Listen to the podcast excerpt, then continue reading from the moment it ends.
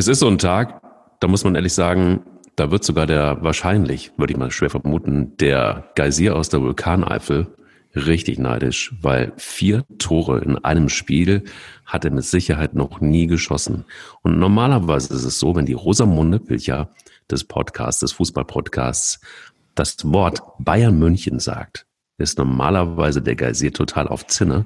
Wenn ich dann noch sage, vier Tore schaffst du nie, Thomas Wagner, dann wird wahrscheinlich dieser Morgen schon wieder so ein Morgen sein, wo ich jetzt als Rosamunde Pilcher vor allen Dingen Mut brauche und eins nämlich Eier. Wir brauchen Eier. Der Podcast mit Mike Kleiss und Thomas Wagner. Schlag Ja, mich ich- nicht. Schlag Nein, mich nicht. nein, aber, nein, nein, nein, aber es nein, ist, nein, Es ist doch so, oder? Also ich schlag dich nicht. Ähm, äh, für mich, du bringst mich auch gar nicht mehr auf Zinne mit Bayern München in der Bundesliga.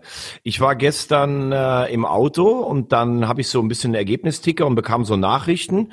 Ah, super, die Bayern geben Punkte ab, äh, schon beim 2-2. Und dann habe ich einfach nur eine Sprachnachricht zurückgeschickt und habe gesagt, ich verstehe nicht, dass du es immer noch nicht weißt. So ein Spiel gewinnen die Bayern noch in der Nachspielzeit. Das habe ich wörtlich als Sprachnachricht jemandem gesagt. Und so war es natürlich auch. Wobei es gestern eher äh, Dummheit des äh, Hertha-Verteidigers leider war, als äh, jetzt irgendwie eine Schiedsrichterfehlentscheidung. Aber die Bayern gewinnen solche Spiele eben. Ähm, ich habe auch gar keine Hoffnung, selbst wenn die das nicht gewonnen hätte, würden die trotzdem mit 10 bis 15 Punkten Vorsprung Meister. Ähm, Lewandowski hat äh, erstmal Gratulation zum äh, Europas Fußballer des Jahres. Ich finde, er hat beim Finalturnier um die Champions League noch gar nicht mal so überragend gespielt, wobei er da ja auch äh, getroffen hat. Aber da waren noch andere Faktoren entscheidend. Das ist natürlich jetzt stark, wie er in die Saison kommt. Also vier musst du erstmal schießen in der Bundesliga. Ähm, die Bayern sind im Moment defensiv anfällig. Ich glaube auch nicht mal, dass das eine Müdigkeit vom Körper ist, sondern vielleicht eher vom Kopf her. Aber sie gewinnen dann halt trotzdem ihre Spiele. Und es gab vorletzte Woche eine Szene im, im äh, Supercup gegen Sevilla. Da kriegt er wirklich eine richtig gegens Knie, wo du denkst, boah, das ist normalerweise mindestens eine schwere Überdehnung, drei bis vier Wochen. Der spielt einfach weiter. Der ist einfach körperlich eine Maschine. Du hattest ja damals auch mal sein Erfolgsgeheimnis verraten mit dem, dass er von hinten nach vorne ist. Also beginnt mit dem Nachtisch und endet Genau, dann so vorne mit, äh, mit der Suppe. Das ist wirklich so. Mach Also das ja, ich mach das irgendwie- jetzt auch so. ja, gut, aber ich meine, ich habe dich letzte Woche gesehen in Hamburg. Also wir waren äh, bei einem Nobel-Italiener, das kann man so sagen. Äh, Als du reinkamst, da teilte sich ja fast das Meer. Frauen haben ihre Kinder fast fallen lassen und ihre Suppenlöffel. Also äh, man kann, man, man, man, man kann dazu stehen, wie man will. Ähm, körperlich sowohl du als auch Lewandowski in ausgezeichneter Form und ähm, ja, solange sie weiterhin auch diese Gier haben in der Bundesliga, wird es dafür keine andere Mannschaft reichen. Du hast es ja schon von Anfang an gesagt, also am Anfang der Saison schon gleich, dass ähm, die Bayern oder in, der, in, unserer legendären Prognose, man muss schon sagen, sie ist legendär. Weißt du schon, dass wir schon anderthalb Jahre diesen Podcast machen, über, überhaupt. Wahnsinn. Also, wir haben schon einige Prognosen abgegeben. Wahnsinn. Oberstes Regal, und da hast du gesagt, 15 Punkte Vorsprung schon von Anfang an. Aber sind sie schon in der Form? Also siehst du sie da jetzt schon? Also ich fand, sie sind okay, aber sie haben jetzt irgendwie auch nochmal nachgelegt, dass das äh, ja, Transfer ist ja Vogelbild bei den Bayern. Da sollen irgendwie noch vier neue Spieler kommen, äh, sagt der Boulevard. Äh, Der Costa, Rocker, ähm, wer noch? Ich weiß es gar nicht. Aber sind sie jetzt schon da, wo sie hingehören, wenn sie 15 Punkte Vorsprung haben? Nein, sind sie natürlich, sind sie nicht. Äh, Es war in den letzten beiden Jahren in der Vorrunde auch jeweils der Fall, ähm, dass sie nicht so stark waren wie dann hinten raus. Ähm, Sie sind defensiv im Moment nicht stabil. Das hast du sowohl in der Woche gesehen im Supercup, als Dortmund eigentlich die besseren Chancen hatte und die bessere Mannschaft war, als auch gestern, wo Hertha meiner Meinung nach einen Punkt auch verdient gehabt hätte. Aber sie haben natürlich nach vorne dieses immer weiter, immer weiter. Wir wollen gewinnen, was, was ein Kimmich und auch ein Müller äh, sehr verkörpert. Und du hast natürlich mit Lewandowski eine Maschine, wo du einfach jetzt auch schon merkst beim Gegner, also der Gegner macht in der 89. Minute das 3-3. Aber trotzdem haben alle natürlich Angst, wir kriegen noch einen. Das war in München immer schon so, aber äh, mit Lewandowski in der Form ist das natürlich dann nochmal ausgeprägter. Und äh, du hast gerade gesagt, die Verpflichtungen, äh, sie sind ja wohl mit Saar von Marseille schon relativ weit. Äh, Hudson O'Doy haben sie jetzt dann doch nicht bekommen von Chelsea. Äh, sind für mich aber alles eher so Transfers in die Breite. Ähm, ich weiß gar nicht, ob das jeder im Kader so gut findet, weil damit ist ja teilweise auch weniger Spielzeit verbunden. Auf der anderen Seite, wir erinnern uns an die Transferpolitik im letzten Jahr. Hernandez äh, gekommen als angeblich bester Abwehrspieler der Liga, kaum gespielt. Coutinho kaum gespielt. Dann hatten sie noch diese Leihgabe von Real Madrid. Da kann ich den Namen schon gar nicht mehr richtig aussprechen. Ich glaube, der hat zwei Einsätze gehabt. Also das ist mehr in die Breite. Äh, aber solange die Offensivmaschine läuft und die Gier da ist, ähm, werden sie bis zur Rückrunde zumindest in einer äh, Situation sein, wo nichts verloren ist. Und wenn du in der Rückrunde dann 16 Spiele gewinnst, dann wirst du halt auch Meister. Ähm, für die Spannung der Liga würde ich mir halt einfach wünschen, äh, dass sie Punkte liegen lassen jetzt. Aber ähm, ja, solange es dann wie gestern läuft, dann ist es irgendwie. Ich, ich weiß gar nicht, wie es dir geht. Also früher habe ich mich dann über solche Last-Minute-Tore der Bayern herzlich aufregen können. Äh, es ist einfach so. Man, man hat es einfach so akzeptiert. Also die Bayern gewinnen in den letzten Minuten, die Bayern werden Meister. Ich weiß gar nicht, die spielen irgendwie so mittlerweile in ihrem eigenen Bezirk. Ähm, also wenn sie dann wirklich eine Super League gründen wollen mit Paris und Juve, äh, mich würde es noch nicht mal mehr stören. Uh, also ganz ehrlich, ich finde, ist jetzt auch nicht so wahnsinnig aufregend, dass die Bayern 4-3 gewonnen haben. Ich finde es schade, weil ich finde einfach, Hertha BSC hat das ganz gut gemacht. Finde ich auch. Und, Find ich auch. Und, und, und, Bruno Labbadia macht einfach da einen geilen Job und, und, und ehrlicherweise passt es irgendwie. Jetzt haben sie drei Punkte.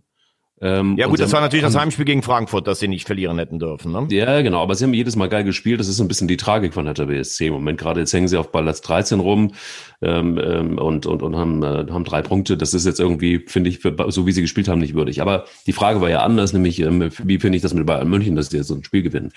Ja, man hat da irgendwie, man ist ja mittlerweile so ein bisschen Teflon, ne? Man hat so eine, so eine Teflon-Schicht, wo man, das prallt mir ab, es ist mir total egal.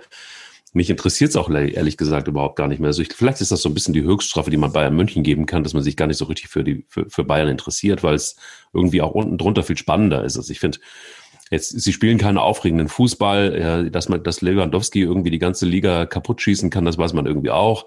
Dass er den Nachtisch ist, das haben wir auserzählt. Also, also, also am Anfang, ne, und, und, und, und dass er in Blankenese wahrscheinlich, wenn wir, wenn er jetzt, wenn er, der er jetzt in die, in diese, in diese Pizzeria gekommen wäre, ja, ähm, Wäre gar nicht aufgefallen. Wohingegen, ja, gut, wenn, also du, meine, wenn du da reinkommst, dann ist es natürlich anders. wir haben ja jetzt Ulreich gekauft, ne, zumindestens. Also äh, dem haben die Bayern noch eine kleine Abfindung mitgegeben. Also wir haben so ein bisschen Mir San Mir jetzt beim HSV implantiert. Hätte jetzt auch nichts dagegen gehabt, wenn Lewandowski gekommen wäre. Auf der anderen Seite, wo hätte der spielen sollen? Wir haben ja Terodde, ne? Ja, ihr habt Terodde, ihr habt alles richtig gemacht. Ihr habt Ulreich gekauft, ihr habt Terodde gekauft, ihr habt, ihr seid sowieso, also ich meine, da, da muss man auch eigentlich wie Teflon sein bei HSV. Also ja, da kommen, wir, kommen, wir, kommen wir später drauf. Lass uns erst noch die Bundesliga abhandeln, ne? Ich würde gerne die Bundesliga abhandeln, aber ich würde gerne eins abhandeln und das, weil ich finde, weil ich es nämlich mega, mega, mega schade finde. Das ist so, das geht so ein bisschen unter und das finde ich so räudig wieder für den deutschen Fußball. Äh, Baby Steinhaus hat auf und das finde ich ehrlich gesagt ähm, eigentlich fast wichtiger als Bayern München, weil mir hat die total gut getan. Ich weiß nicht, wie es, wie es dir geht. Und es ist immer noch nicht so eine, also von ihr gibt's ja so eine, jetzt kommt ja wie, die, so ein bisschen die, die wilde Spekulation, Bibi Steinhaus, einzige weibliche Schiedsrichterin und dann noch irgendwie ähm, diese ganze Geschlechterdebatte. Und sie, ihr war das immer zuwider. Die hat immer gesagt, am Ende des Tages zählt die Leistung. Punkt. Und die Person, die die beste Leistung abliefert, sollte auch auf dem Platz stehen dürfen, egal welches Geschlecht, welche Hautfarbe oder welche Religion sie hat. Das ist alles, was zählt.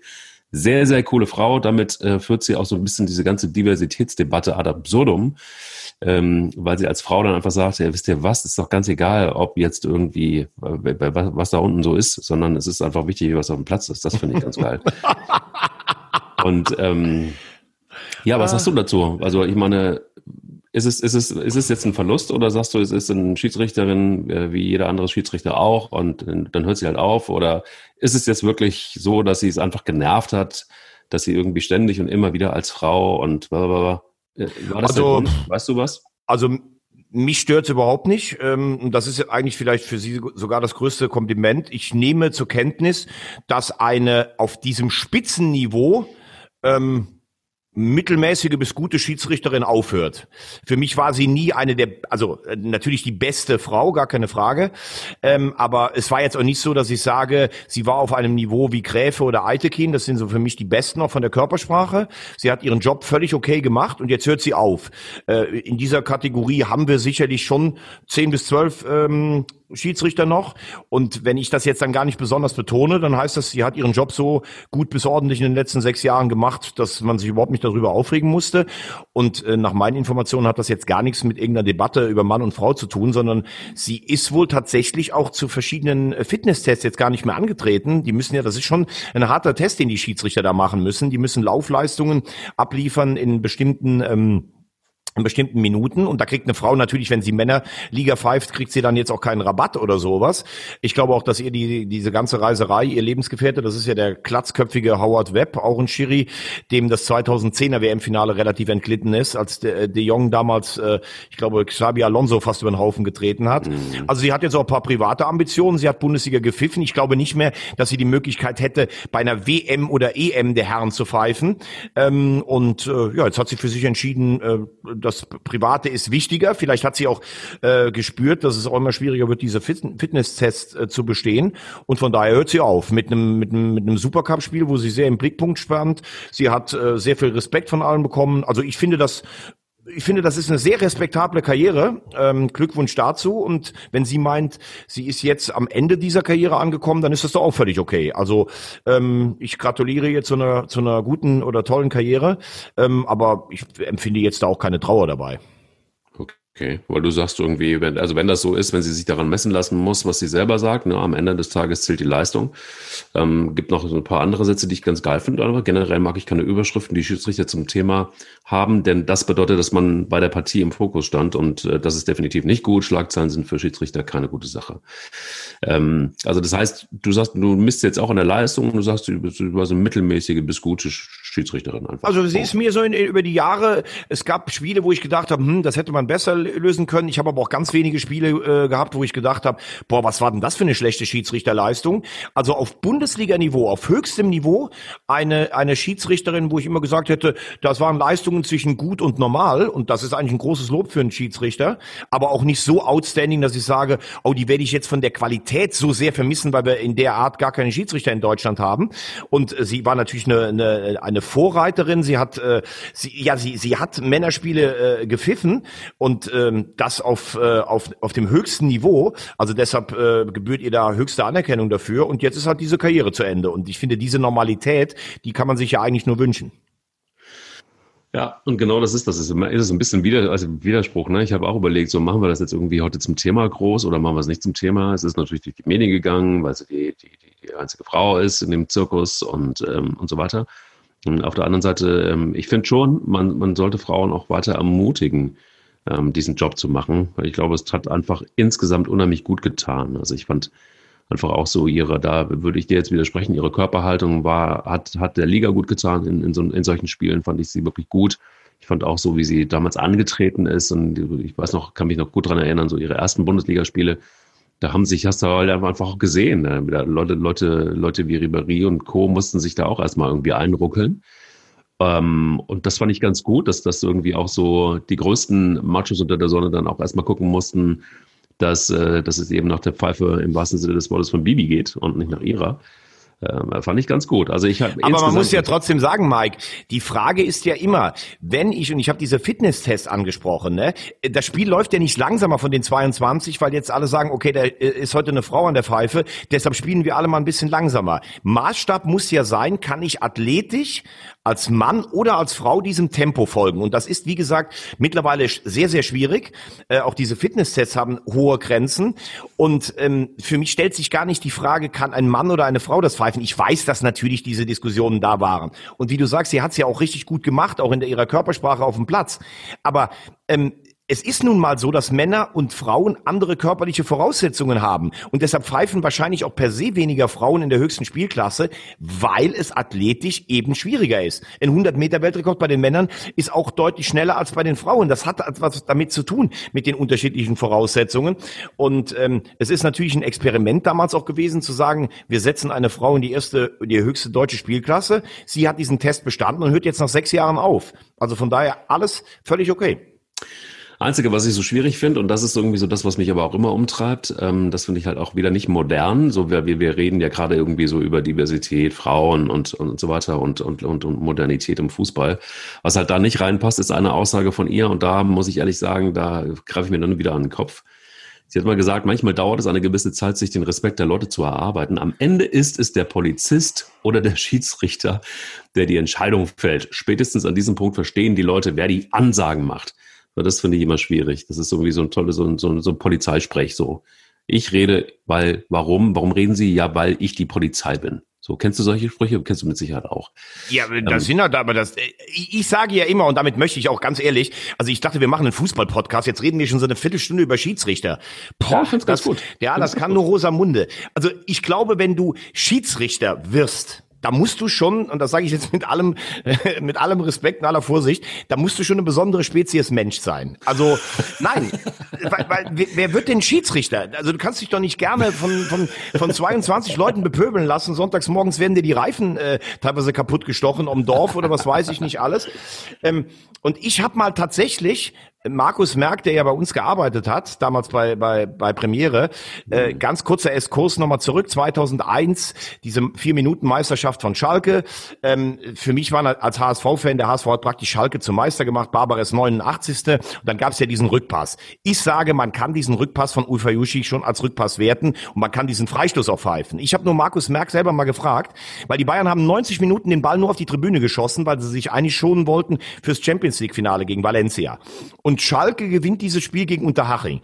Und ich hätte, glaube ich, als Schiedsrichter rein vom Menschlichen dann irgendwann gesagt, ja, okay, die Bayern haben gar nicht versucht, hier ein Tor zu schießen. Jetzt mache ich eine Minute Nachspielzeit, dann ist das Spiel zu Ende, damit ich mich auch gar nicht mehr in eine Bredouille bringe, weil ist ja klar, wenn die Bayern dann alles nach vorne werfen, dann kann eine umstrittene Entscheidung nochmal kommen und dann pfeifst du das Spiel ab, dann werden die Bayern ein bisschen äh, meckern über die Nachspielzeit und dann werden sie mit einem halben Tag Abstand sagen, okay, wir haben eigentlich auch zu wenig gemacht und Schalke ist dann Meister.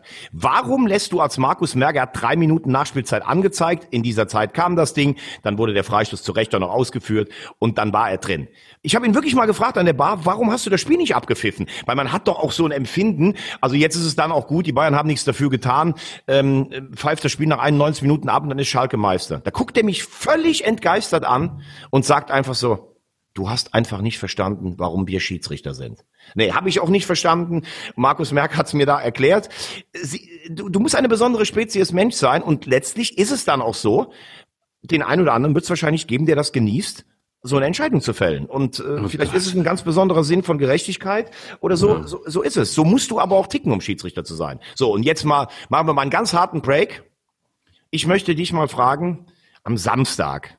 Es gibt ja Leute hier in Köln, die vor jedem Derby gegen Borussia Mönchengladbach posten die, ja, wir schießen die Bauern ab und, und die Kirche in Reit und was weiß ich nicht alles, obwohl die Bilanz, es war die 51. Niederlage in 91 Bundesligaspielen.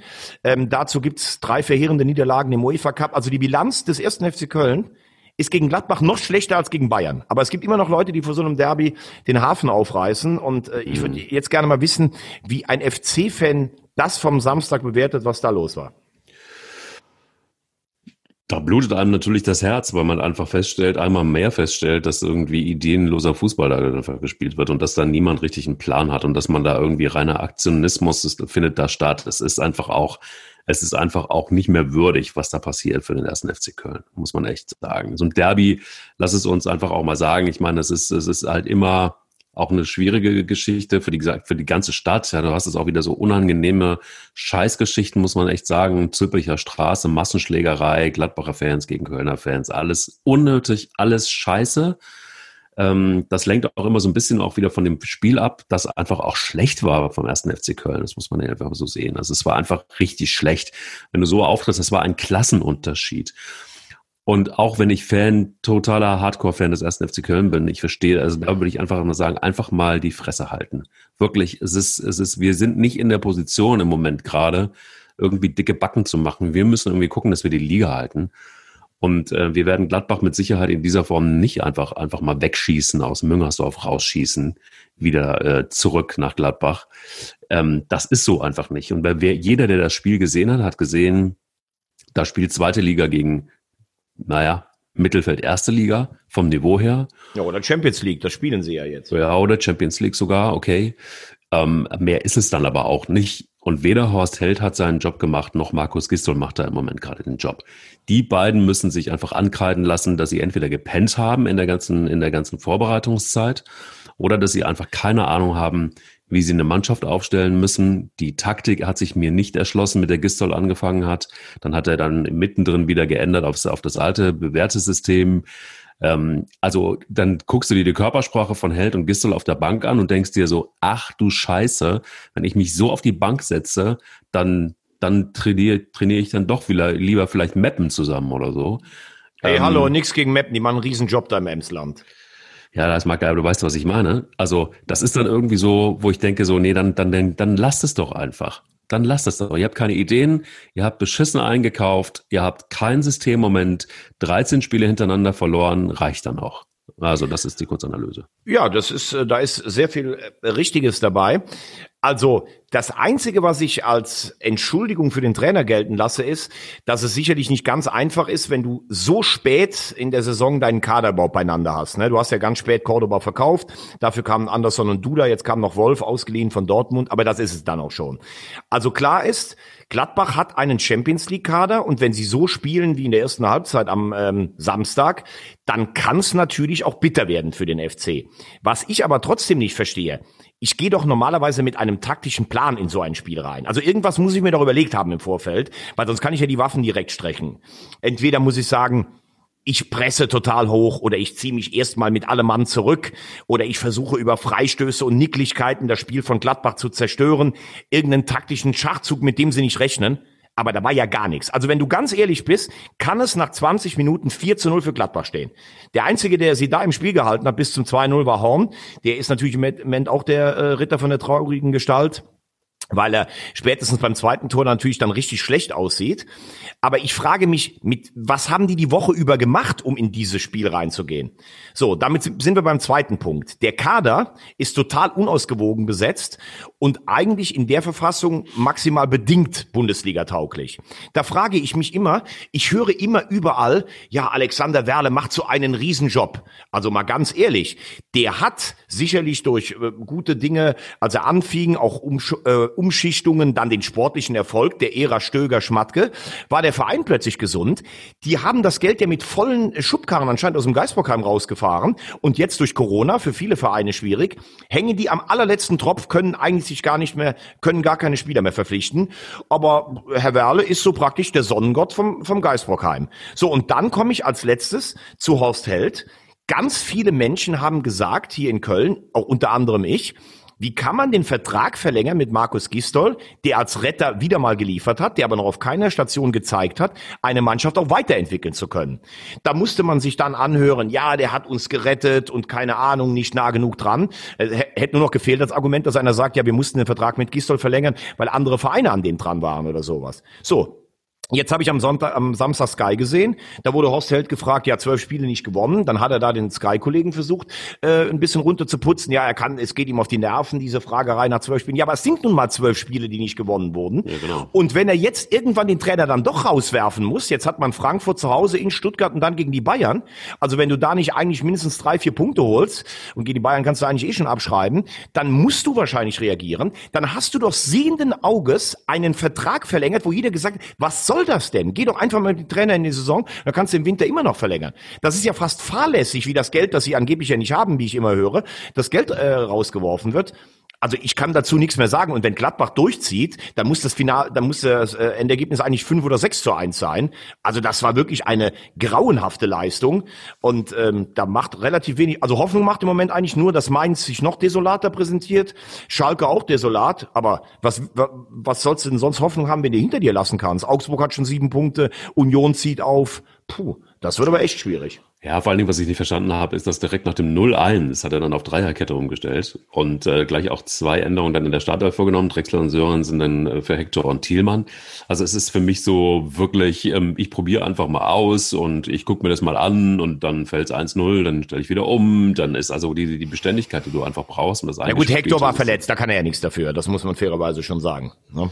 Ja, gut, okay. Mal fair. Aber, aber es sind aber, halt, aber, es sind halt immer wieder dieselben Dinge, die, die halt schief laufen, ne? Also du hast eine Torhüter-Problematik, die hast du aber schon letztes Jahr gehabt. Dann holst du jemanden wie Zieler, der auch aus einer schlechten Saison in Hannover kommt und laut Trainer sich angeblich hier als 31-jähriger Ex-Weltmeister entwickeln soll. Hm, auch vielleicht nicht so ganz glücklich.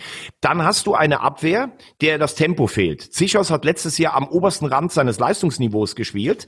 Jetzt hat er ähm, sowohl in Bielefeld als auch in Gladbach einen Stellungsfehler gemacht. Gut, weißt du aber, dass der nicht, nicht das große Tempo hat.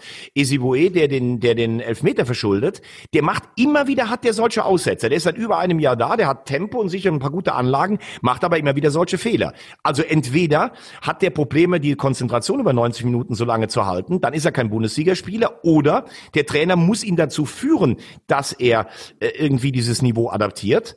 Schafft er auch nicht. Also das heißt, du hast immer wieder dieselben Dinge, die falsch laufen.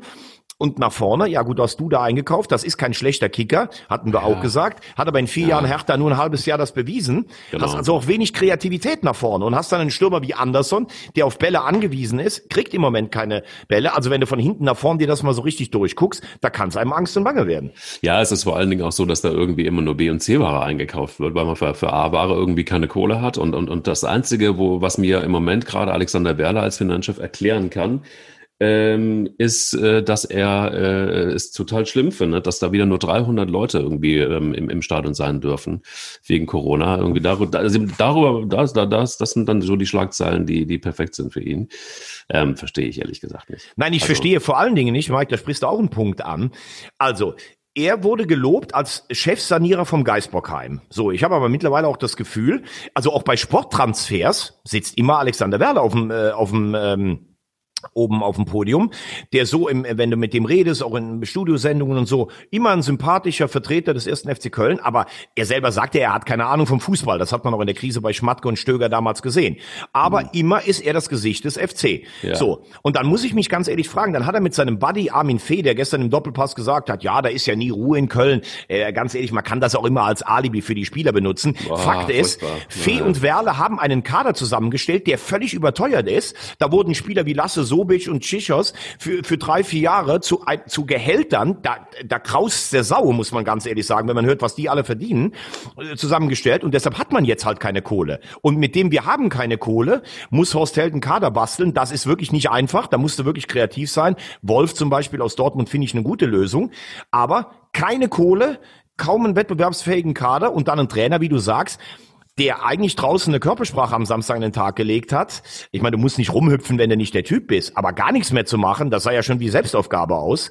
Also das ist schon wirklich richtig katastrophal und dann immer alles ja mit den Fans gut. Ich find's auch schade, dass wir kaum Zuschauer da haben, aber wenn der Wert Nummer 35 ist, dann anzufangen, ja, wir können ja Pulheim rausrechnen und unsere Leute kommen aus dem Umland und dann waren tausend in der Philharmonie. Ja, das verstehe ich auch nicht, dass tausend in der Philharmonie waren, aber man kann auch immer nur alles auf die Politiker schieben, wenn es den Wert 35 gibt. Er war halt überschritten. Punkt aus. Da muss man auch mal ganz klar sagen und dann zu sagen, ja, in Frankfurt haben sie mit 42 gespielt. Ja, deshalb sind wir föderalistisch und in Frankfurt konnten sie wohl ein eingrenzen, woher der, dieser Wert auf 42 gestiegen ist. Ja. Nächstes, äh, lass uns das abhaken, weil ich glaube einfach, wir werden, wir werden große Probleme haben, den ersten FC Köln äh, im, im, äh, in der nächsten Podcast-Saison noch als Erstliga äh, in die erste Liga mit reinzupacken. Das wird ziemlich schwer, glaube ich.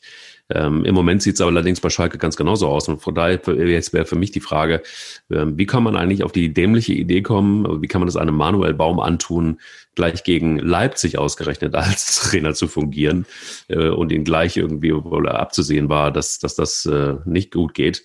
Aber dann eine 0-4-Klatsche gegen Leipzig ist natürlich dann auch schon wieder Höchststrafe für einen neuen Trainer. Ne? Obwohl er natürlich äh, nichts dafür kann, groß. Absolut, also, absolut, äh, absolut berechtigte Frage von dir. Also ich muss ehrlich sagen, auch an der Stelle mal ein Lob an dich. Also du denkst ja mittlerweile fast wie so ein, wie so ein, wie so ein Fußballlehrer und sowas. Also richtig gut. Ich habe ja auch den besten sagen. Lehrer aus der aus der Vulkaneifel. Ah, nee, also die Feuerwehr kommt. Das muss man ehrlich sagen.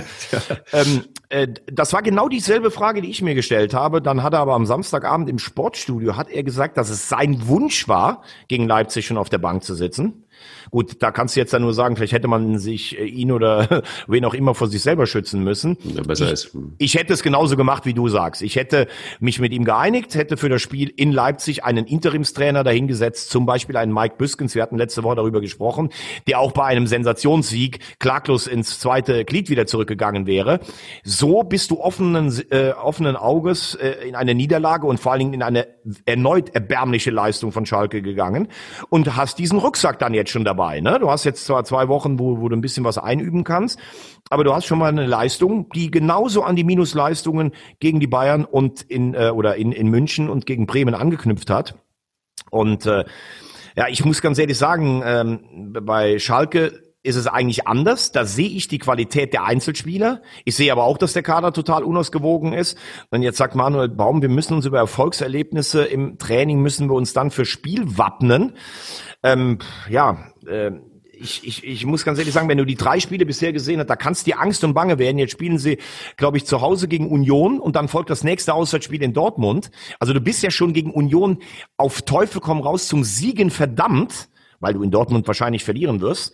Und sonst hast du schon wieder null oder nur einen Punkt nach fünf Spielen. Und dann weißt du eigentlich, dass du bis Weihnachten unten drin hängst. Das ist auch mal wieder ein großes Risiko, den Trainer zu installieren und dann ein Sohn. Ich habe irgendwie eine Umfrage im Kicker gelesen. Trauen Sie Manuel Baum den Umschwung zu? Da sagen, glaube ich, 25 Prozent, sie sagen's. Jetzt kannst du natürlich als starker Verein sagen, das ist mir völlig egal, was die Leute sagen. Wir nehmen den, von dem wir überzeugt sind. Das musst du ja auch. Aber du hast natürlich eine viel kürzere Kreditlinie. Wenn der jetzt zwei, drei Spiele noch verliert, dann kannst du auch eigentlich schon den äh, Trainereffekt des neuen Trainers ähm, kannst du schon wieder streichen. Und ähm, Manuel Baum ist Bayer. Er ist jetzt sicherlich auch äh, von der Statur, das meine ich mit allem Respekt, weil er wirklich ein totaler Taktikexperte ist, war ja auch Kollege von mir bei Sky. Ich schätze ihn total. Aber überleg dir mal, da kommt so jemand in die Kabine rein und das ist, äh, also was ich gehört habe, ist das einer der größten Sauhaufen der Ligen, diese, diese Kabine auf Schalke.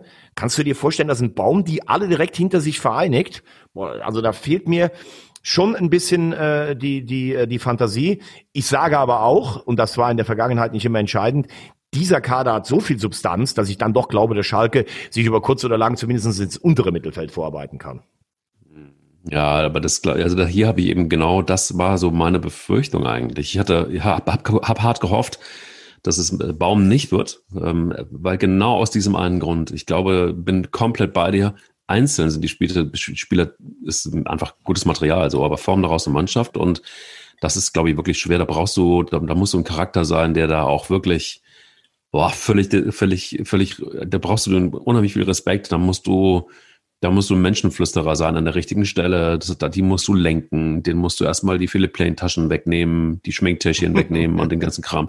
So, und dann, und dann fängst du an, irgendwie zu arbeiten und sagst so, hier, nimm mal, nimm mal irgendwie ein, so ein, so ein, so ein Plastik, Turnbeutel einfach mal und fahr mal einen Golf oder so. Ähm, das wird schwierig. Also bei einem Baum kann ich es mir nicht vorstellen. Und deshalb hatte ich ja so ein bisschen auf Gramozis gesetzt. Ich hatte auf so Typen gesetzt, die einfach auch die Sprache sprechen und die auch dann mal sagen können, pass mal auf, ich nehme dir jetzt einfach mal den Schlüssel von Ferrari weg und schmeiße ihn in den Gully und dann gehst du mal zu Fuß. So. Aber also weißt du, aber da muss ich ehrlich sagen, ich war gestern ja ähm, für Magenta Sport äh, äh, dritte Liga Saarbrücken, da kommen wir ja noch drauf. Deine mhm. auch deine heimliche Liebe, die ja die, die dritte Liga rocken. Da, ste da steigen die Spieler vom Hallischen FC aus dem Bus raus und die tragen auch alle diese Gucci Täschchen da. Also ganz ehrlich, da brauchen wir glaube ich gar nicht anzufangen. Das ist eben jetzt mittlerweile im Fußball so. Ähm, ich weiß, was du mir damit sagen willst mit dem Ferrari Schlüssel weg, aber da brauchst da, das würde auch kein Kramotzis machen, das das würde vielleicht noch ein Klaus Schlappner irgendwo machen oder Uwe Klimaschewski. Aber das ist auch rum. Du musst nun mal damit arbeiten, dass der Zeitgeist so ist. Ich frage mich trotzdem, ob jemand eher ernsthaft glaubt, dass ähm, ein Baum diese ganze Kabine äh, umdrehen kann. Glaube ich nicht. Also ich, ich, ich sage safe, wahrscheinlich wird ein Baum auch diese Saison leider nicht überleben.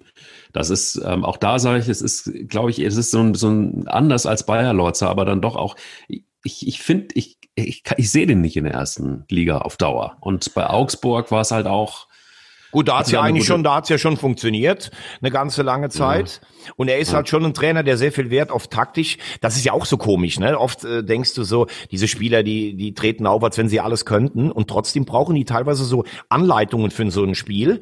Und wenn du dich in so einem System sicher fühlst, und das kann der Baum schon, glaube ich, dann hast du ein bisschen Selbstvertrauen, dann gewinnst du vielleicht zu Hause gegen Union, obwohl das schon schwer und unangenehm genug wird. Dann machst du vielleicht eine ordentliche Leistung in Dortmund, gewinnst nochmal ein Heimspiel. Das kann schon funktionieren. Also ich sage jetzt auch nicht, das ist, um Gottes Willen, wie kommst du denn auf so jemanden, weil er eben viel Ahnung vom Fußball hat.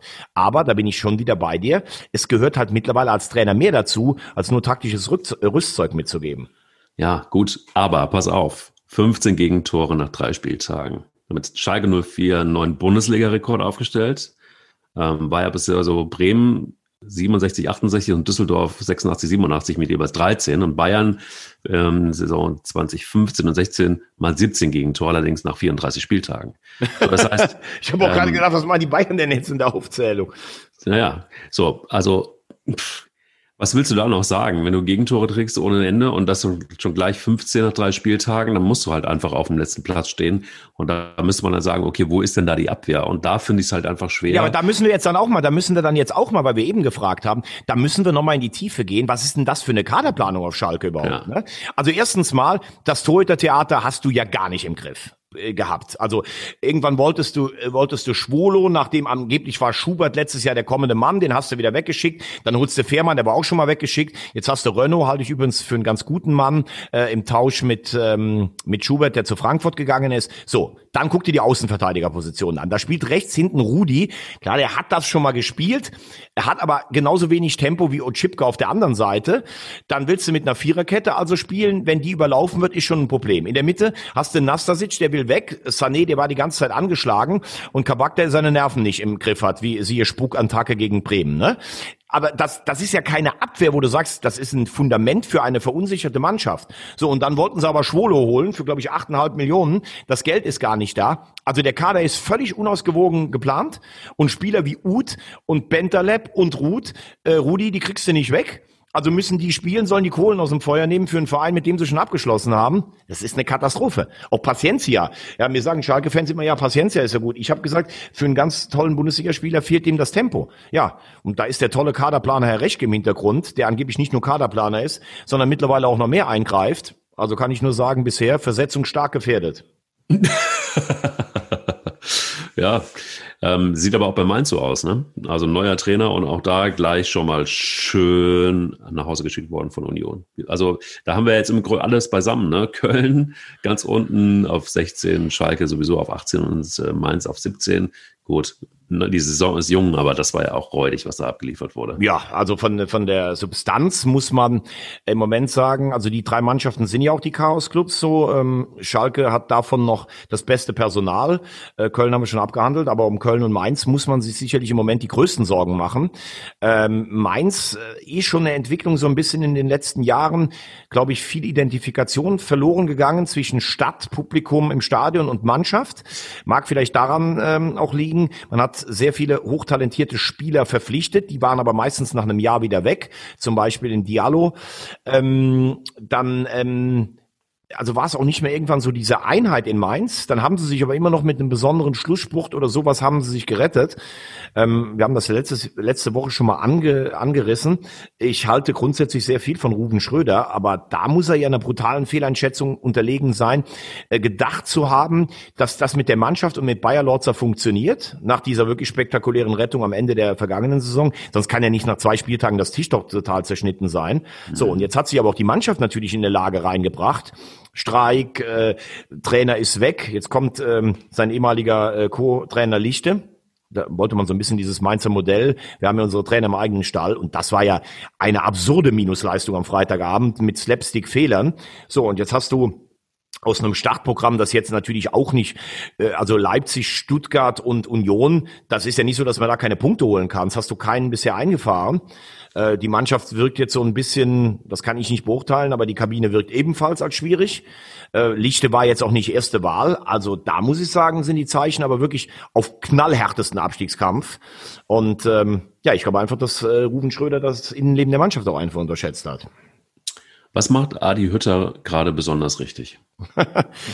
Gute Überleitung. Ja, ich glaube vor allen Dingen, dass sie, ähm, nachdem sie über zwei Jahre immer englische Wochen hatten mit, mit Europa League ähm, und eine Mannschaft, die wie Frankfurt schon von der Power lebt, sowohl im Kopf als auch im Körper, ähm, da wirst du natürlich dann irgendwann schon mal müde. Sie haben, glaube ich, in beiden Spielzeiten die meisten ähm, Spiele gehabt. Und ich glaube, das tut ihnen jetzt ganz gut, ähm, auch mal in der Woche trainieren zu können, äh, die Wucht dann am Wochenende auf den Platz zu bekommen, taktische Dinge einzustudieren. Gegen Hoffen, das war eine gute Leistung.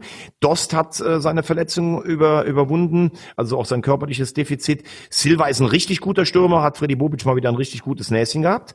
Äh, beachtlich finde ich auch, dass sie im Moment diese Serie hinlegen, obwohl Kostic gar nicht spielt oder nicht in der Form war, in der er zwei Jahre fast überperformt hat.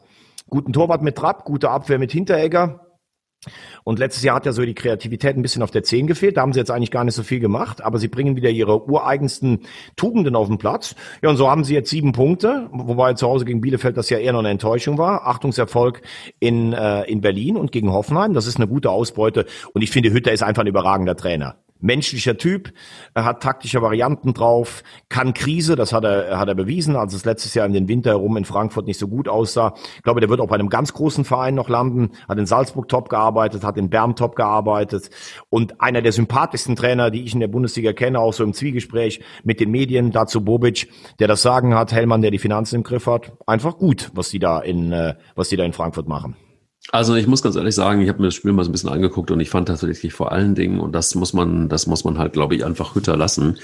Der hat die, der, der muss die so peitschen einfach. Die, das ist ja auch ein hässliches Spiel gewesen. Ne? Also so, das war ja auch, also so viel Körperlichkeit und so viel Präsenz von Eintracht Frankfurt. Die haben die ja wirklich, also Hoffenheim richtig im Griff gehabt im Sinne von so auch einfach körperlich diese Ausstrahlung. So, da haben die, die haben einfach Bock und so ein, also die, jeder Spieler hast du so einen Eindruck, die, die sind so aufgepumpt, voller weiß nicht, Adrenalin, Testosteron. Hast du die Augen von Dost gesehen nach dem Tor? Ja, brutal. Es war ja, ich dachte, er reißt das ganze Stadion ab. Das war ja Wahnsinn.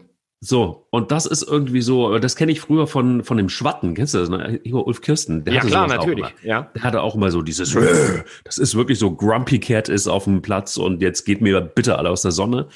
Und genau das ist die Appearance, die, die äh, die Eintracht Frankfurt auf dem Platz hatte. Und dementsprechend finde ich das aller Ehren wert gegen Hoffenheim, die, ähm, die einfach auch einen guten Fußball unter Höhne spielen. Unter Höhne, das ist man darf sich ja nicht selber richtig zuhören, ne? Einen guten Fußball unter Höhne spielen. Das ist, bisschen, bisschen, bisschen schlimm. Aber, ja, aber, ja. aber, aber kommen wir noch mal ganz kurz auf, weil du den Trainer angesprochen hast. Ne? Schau mal, äh, das ist für mich immer so, äh, da messe ich auch Trainer dran. Also der kam, Adi Hütter, vor mittlerweile über zwei Jahren und dann war der Spieler Kamada war da und dann hat er mir immer gesagt, ah, der ist körperlich noch nicht in der, in, so in der, in der Position. Ne? Und dann hat er irgendwie keine Rolle gespielt, dann hat man ihn irgendwie zurückgeholt. Nach einem Jahr, dann hat er letztes Jahr angefangen, so in den Pokalwettbewerben zu treffen. So, und jetzt spielt der zentral auf der 10 und der macht das richtig gut. Also diese Kreativität hatten wir gesagt, die haben immer Wucht, aber manchmal hat dann jemand gefehlt, der auch mal so einen entscheidenden Pass in eine Schnittstelle spielt. So, und jetzt spielt Kamada plötzlich auf der 10. Dahinter hast du mit äh, Rode und Ilsanker zwei Abräumer. Äh, und dann denkst du, wenn du auf die Mannschaft guckst, hey, das ist eigentlich eine ganz gute Mannschaft. Und äh, wenn du Spieler, die du selbst im Kader hast, weiterentwickelst, das ist, finde ich, für einen Trainer ein richtig gutes Zeugnis.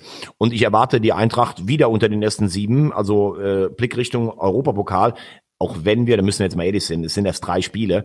Guck dir mal Bremen an, die haben jetzt sechs Punkte. Und wenn du mal genau drauf guckst, zu Hause filetiert gegen Hertha, dann bei bodenlosen ähm, äh, Schalkern gewonnen und jetzt in der zweiten Halbzeit mit Glück gegen Bielefeld. Ich hätte auch dieses äh, Ausgleichstor in der letzten Minute nicht abgepfiffen, wegen offener Sohle, weil ich finde, er geht einfach zum Ball und er ist mit der offenen Sohle schneller am Ball als der andere und er will ja nicht dem anderen praktisch in einem Pressschlag den Ball wegholen. Ich hätte das Tor äh, zählen lassen, jetzt haben sie sechs Punkte und damit kannst du erstmal beruhigt in die nächsten Wochen gehen, aber da war schon noch viel Glück dabei. So, das darfst du halt auch nie unterschätzen im Fußball.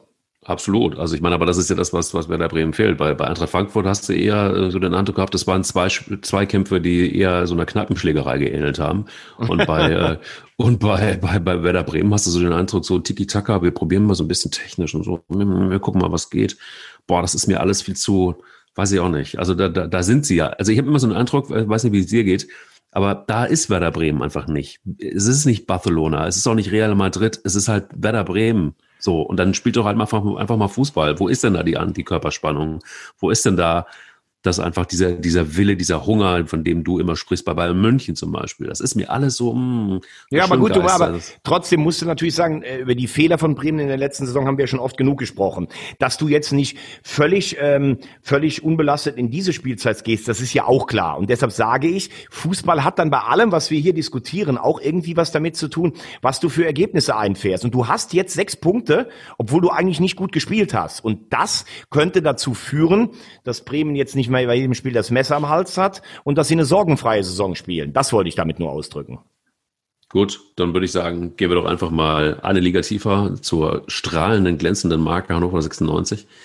Ähm, 4-1 Braunschweig. Ich möchte erst mal ganz kurz nur darüber reden. Unser Spiel ja. ist ja gestern ausgefallen. Ja, also was die am Montag da in Paderborn mit meinem äh, Kreislauf angestellt haben, der HSV ist ja auch Wahnsinn, ne? Also vor ach so, du wolltest noch, ach, du wolltest nee, allen Ernstes nee, noch? Ja, nein, ich okay. wollte noch mal ganz kurz äh, Simon Terodde würdigen, der mit diesem, äh, mit seinen zwei Treffern ja äh, der beste Torschütze aller Zeiten in der eingleisigen zweiten Liga und der drittbeste aller Zeiten im Unterhaus ist. Ähm, ganz positiver Typ höre ich von allen. Also ich kenne ihn ja, aber auch wie er in Hamburg äh, ankommt. Ganz bescheidener, lustiger Typ. Ähm, der, ähm, wo ja immer gesagt wird, der kann keine Bundesliga, auch die Diskussion haben wir ja schon geführt. Ich glaube, der kann sehr wohl Bundesliga, der würde auch äh, bei Spitzenclubs oder bei ambitionierten Mittelfeldclubs treffen. Es ist halt einfach nur so, wenn du mit Stuttgart, Köln oder hoffentlich dann im HSV aufsteigst, dann bist du in den Spielen in der Defensive, da steht er an der Mittellinie und da ist für ihn von seinem Schnelligkeitsprofil her vielleicht der Weg zu weit bis zum gegnerischen Tor, aber Netzen tut der einfach immer und ja, ist geil, dass der HSV das 4-3 gedreht hat, weil wenn du so eine Führung so unfassbar aus der Hand gibst, das zeigt natürlich Moral und Widerstandsfähigkeit und die haben sie hoffentlich in diesem Jahr ein bisschen mehr. Also Gut. kleine Würdigung für Terodde. Aber du wolltest jetzt zur strahlenden Marke Hannover 96 kommen. Ja, ich wollte mal ein bisschen zweite Liga gucken. Das ist ja, ja eigentlich klar. auch ganz spannend. Also, also ich finde nicht, nicht spektakulär, weil wir kommen ja gleich auch zur dritten Liga. Die finde ich deutlich spektakulärer. Zumindest war es an diesem Wochenende so. Ähm, aber muss man erstmal machen. Also ich meine, Braunschweig war jetzt ja irgendwie, ich hatte ja schon gesagt, Braunschweig ist durch, äh, nicht. Aber, aber ähm, nein, also ich fand es ein gutes Spiel von Hannover. Sie haben es gut gemacht. Das, Braunschweig ist durch, das ist wieder ja. Wahnsinn.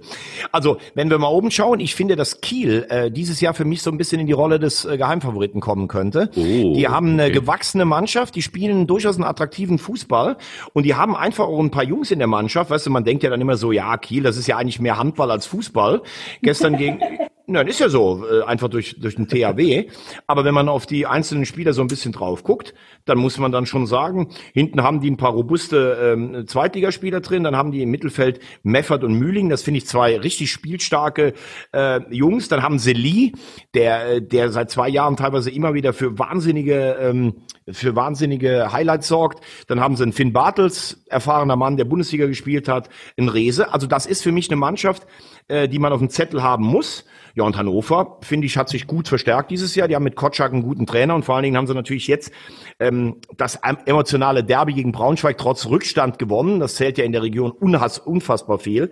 Also äh, wie die, äh, mit welcher Abneigung die verbunden sind, Hannover und Braunschweig.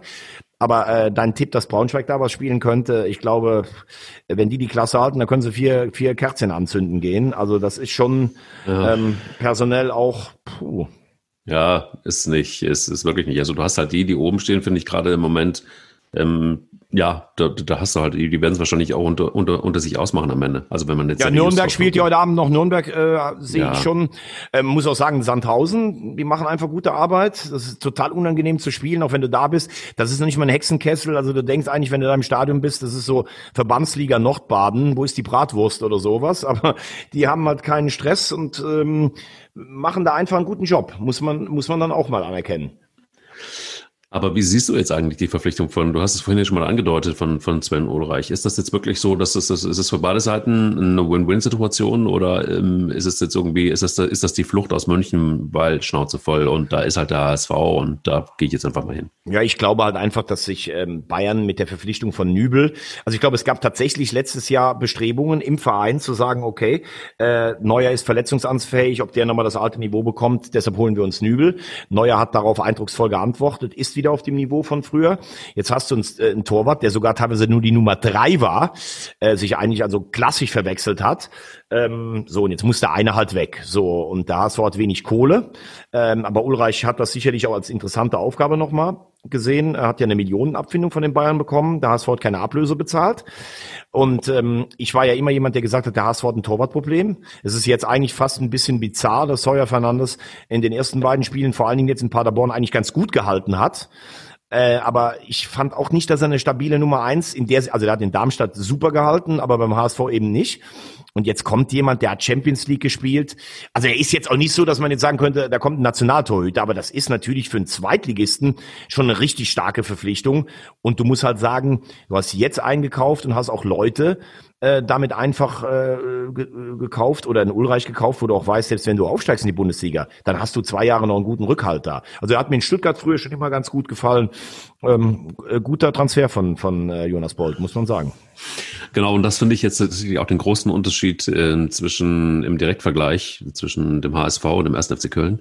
Du hast es gerade angesprochen, dass sie eben perspektivisch auch noch gucken und sagen, okay, die können uns dann vielleicht, wir kaufen Spieler, die uns in der ersten Bundesliga auch helfen können. Und das ist das, was ich beim 1. FC Köln seit fünf Jahren nicht verstehe, dass sie wirklich gezielt einfach Bundesliga, also Zweitliga, Bundes, Zweitligaspieler kaufen, ähm, oder gar aus Frankreich irgendwie Conciello, so der größte, das größte Missverständnis des ersten FC Köln in 100 Jahren, glaube ich. Ähm, Ah, da gab es schon noch einige andere. Ja, gab's noch- ja, aber das ich ist das glaub, den, Fall, den falschen Abelaze gekauft irgendwie oder sowas. Ja, aber- CC, also- der, der Brasilianer, der, der eine Schneeallergie hatte, waren schon Ja. ein paar Dinge. Oder Kaspar Dolberg, äh, glaube ich, äh, der einzige Argentinier, der gar kein Fußball spielen kann. Also da gab es ja, schon wir hatten einige. auch Maniche und PP und und und und, und ähm, Ja, aber ihr hattet ja Li Petit. Lilian Landesliga, der, der, der allerdings danach nach Nizza ging und ist Torschützenkönig in Frankreich geworden. Also vielleicht liegt es auch nicht immer nur an den Spielern. Aber ich Mag weiß, was du meinst. Äh, Ja, man war ja also auch an, der HSV war ja auch an Philipp Hofmann dran vom KSC, sicherlich auch ein Stürmer, der sich noch entwickeln kann. Und man kauft jetzt Leute, die auch eventuell noch das Potenzial für die erste Ja, Liga voll. haben. Das finde ich gesund. Voll. Das ist gesund und das ist clever und das ist irgendwie mit Weitsicht und äh, keine Ahnung. Also das, das, da könnt ihr euch in, in Köln echt äh, ein Beispiel nehmen, gerade am HSV. Ähm, aber ist so. Naja, da muss man du- auch erstmal abwarten. Okay. Naja, doch, also warte mal ab. Also ich bin mir ziemlich sicher, der HSV wird es dieses Mal endlich dann doch schaffen. Das muss einfach jetzt auch sein. Wir brauchen den HSV wieder in der Bundesliga. Und ähm, Du das, wolltest eine andere Frage noch stellen. Ich wollte noch eine andere Frage stellen. Ähm, das, das stimmt. Wie siehst du eigentlich ähm, tatsächlich, wenn man ganz unten mal hinguckt in die Tabelle, ist das auch so das, was du erwartest ähm, äh, von, von dem SC Bader Paderborn, dass sie sich gerade so halten können? Ich finde es dramatisch, was da gerade passiert in Paderborn. Ja, die haben ja die letzten sieben Jahre sind sie entweder auf oder abgestiegen. Das ist ja, Ja, auch voll. Wahnsinn, ja. Ähm, aber ich habe sie ja jetzt gesehen am Montag gegen den HSV. Ich glaube nicht, dass sie absteigen werden. Da ist Substanz drin. Ähm, hat das natürlich jetzt in Kiel gegen den HSV ein schweres Startprogramm, hast jetzt gegen Heidenheim einen Punkt geholt, also angeschrieben. Äh, Baumgart ist, glaube ich, noch nicht zu Ende. Bei so einem Trainer, der so emotional ist, muss man ja immer auch sehen, ist das irgendwann auch verbraucht mit der Mannschaft? Nee, glaube ich nicht. Ähm, was mir nicht gefallen hat, ist die Trainerentlassung in Würzburg. Ich muss sagen, das hatte schon ein bisschen was von einem abgefeimten Spiel. Ähm, da wurde ja seit äh, Saison, seit Jahresbeginn über die Vertragsverlängerung des Aufstiegstrainers Schiele gesprochen. Der hat dann einen Riesenjob in der dritten Liga gemacht, steigt dann auf, damit verlängert sich sein Vertrag. Dann sagt er, wir sind mit diesem Kader nicht wettbewerbsfähig. Er bekommt keine neuen Spieler. Magath schmeißt ihn raus als, ähm, als Großberater ähm, von Fly Alarm. Und dann holt man einen neuen Trainer, der sagt auch, wir brauchen neue Spieler und der soll neue Spieler kriegen. Das ist nicht mit offenem Visier gespielt. Dann sollte man einfach im Winter sagen, trotz, oder im Sommer, trotz ähm, Klausel, wir trauen dir die zweite Liga nicht zu, wir holen einen neuen Trainer. Aber einen so ins offene Messer laufen zu lassen, hat mir überhaupt nicht gefallen, muss ich sagen. Puh, okay. So, dann lass uns noch mal einmal, ich sehe schon gerade, wir, wir, wir sind schon über die Halbzeit raus. Lass uns bitte noch mal kurz in die dritte Liga reingucken. Ich Ja. weiß, es gab mal einen jungen, ambitionierten, attraktiven Radiomoderator, der bei, ich glaube, bei Radio Salü gearbeitet hat, mit seiner sonoren Stimme das ganze Saarland wuschig gemacht hat. Ich war gestern seit Jahren mal wieder im, im Ludwigspark, im Umgebauten. 4-0 gegen Halle. Also ich sage, der erste FC Saarbrücken ist für mich so eine Art Geheimtipp in Liga 3. Ajo, hast, Ja. du, hast du gut recht, Mike. Und wir, Recht. hatten- wir, hatten gestern, wir hatten gestern im Vorlauf, wir haben die kulinarische Spezialität Liona haben wir, ähm, haben wir vorgestellt. Und wir hatten vorher gesagt, heißt das eigentlich die oder der Liona? Der Saarländer sagt der Ein Liona. Ring. Ja, Ein der, Ring, ah, ja. Das der ist auch, Liona, ne? Warum das heißt ist- das so? Du müsstest es ist, im. Saarland ist das, ist das äh, fast wie beim wie im Türkischen. Da brauchst du eigentlich nur einen Artikel. Du kommst überall mit de durch. de Lione, de Auto, de, weißt du? Also ist eigentlich ganz gut. Und mir hat einer das- gesagt, das ist der Ste das Steak des saarländischen ähm, Bergmannes, ist die Liona. Oder der Kennst du- Liona. Kennst du auch den, den saarländischen Adventskranz? Ne? Ring Leona und vier Maggi-Flaschen drauf. Aber ich, ich habe den Spruch auch gelernt, äh, fünf Bier sind auch Mahlzeiten, du hast noch nichts gegessen, ne? Gibt's auch. Ja, Hauptsache gut guess, geschafft haben wir schnell. Wahnsinn. So aber, aber sag uns vielleicht mal ganz kurz, nur jetzt äh, rein mal weg äh, von der Kultur zu kommen. Also ich finde, die haben mit, mit, mit Kwasniok einen Trainer, der se ein- ein sehr selbstbewusster Trainer, der immer nach vorne spielen will. Das ist in Jena letztes Jahr gnadenlos nach hinten gegangen. Aber die haben gestern eine Aggressivität dahingelegt gegen eine gestandene Mannschaft, die Halle. Es waren nur 900 Zuschauer da. Man hat äh, zwischendurch gedacht, es wären 9000 da. Also völlige Euphorie. Ähm, spielen nach vorne, was ich sehr gut finde, haben eine robuste Defensive. Also ich sage ja, ich traue denen einiges zu mit Deville und ähm, äh, Jakob haben sie Leute, die wissen, wo das Tor steht. Sag uns doch mal ein bisschen was. Der erste FC Saarbrücken ist ja schon so ein bisschen der Stolz des Saarlandes. Ne? Der war die erste deutsche Mannschaft, die im San Siro gewonnen hat, beim AC Mailand, damals als Vertreter des Saarlandes im Landesmeisterpokal, im Europapokal. Ähm, was würde das für, für Saarbrücken bedeuten, wenn die oben mitspielen würden und ans Tor der zweiten Liga wieder anknüpfen? Ja, also, also man muss es ja so sehen. Du hast ja im, im Saarland hast du ja auch noch Elversberg, dann hast du, dann hast du ähm, Homburg. Das, äh, das waren, das waren Neunkirchen, war auch mal eine, eine Zeit lang recht angesagt, ein bisschen als Underdog. Aber der erste FC Saarbrücken war halt auch immer so für die, ja, das war der schon, schon auch ein bisschen das stolze Saarland. Und wenn du in Ludwigspark kamst, als Saarbrücken noch in der ersten Bundesliga gespielt hat in den 90ern, das war schon das war irgendwie, da war mal wieder was, weil das Saarland ist ja einfach für die, die es nicht kennen, das war mal Französisch, mal was Deutsch. Da ist es eben einfach auch so, die Identität ist da ganz wichtig. Wenn du einen Saarländer fragst, was bist du? Bist du Franzose oder bist du Deutscher? Dann sagt er, ich bin Saarländer.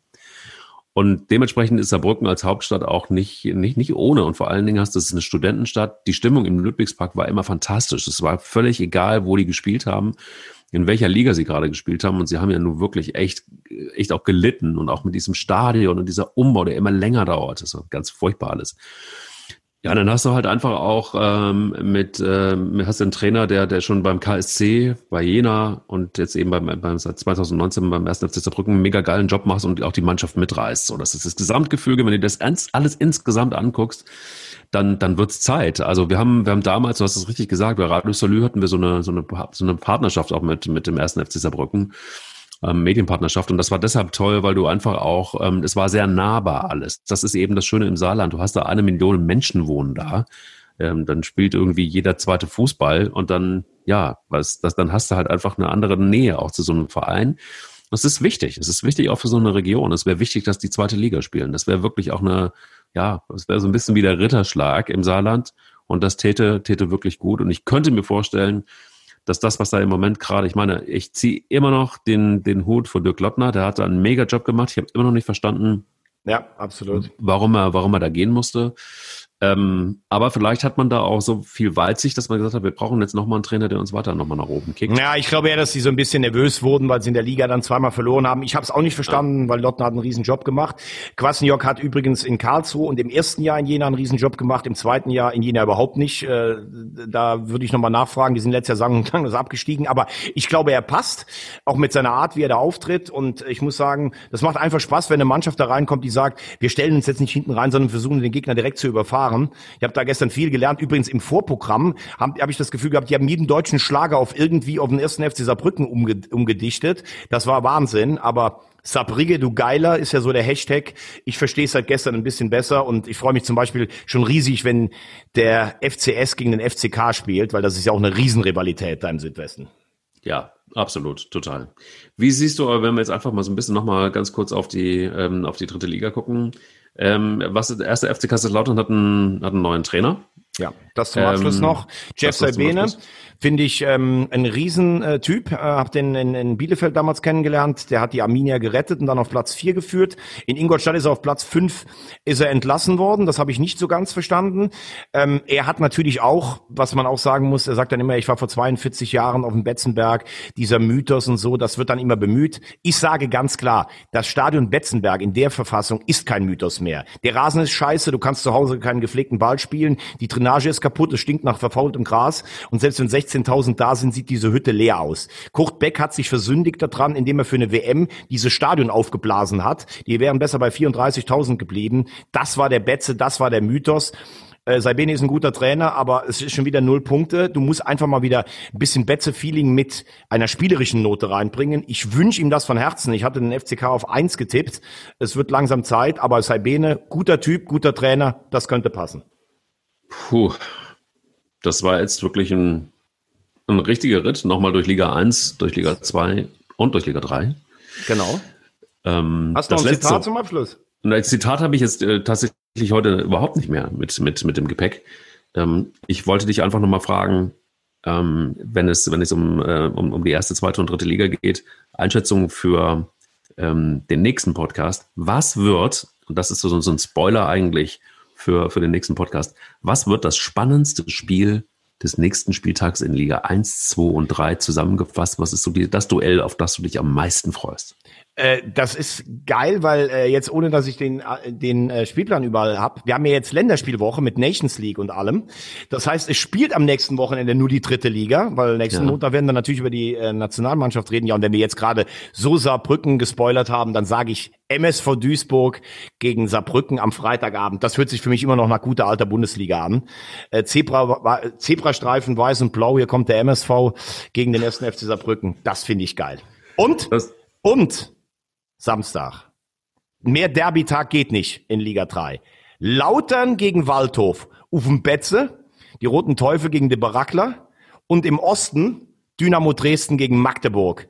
Die zwei ähm, geilsten Vereine mit Rostock vielleicht im Osten. Also Magenta kann man am Wochenende sich gemütlich reinziehen. und wenn man wirklich sich nur noch die dritte Liga hat, dann hat man vor allen Dingen echt eins. Rieseneier. Wir Brauchen brauchen Eier. Ja.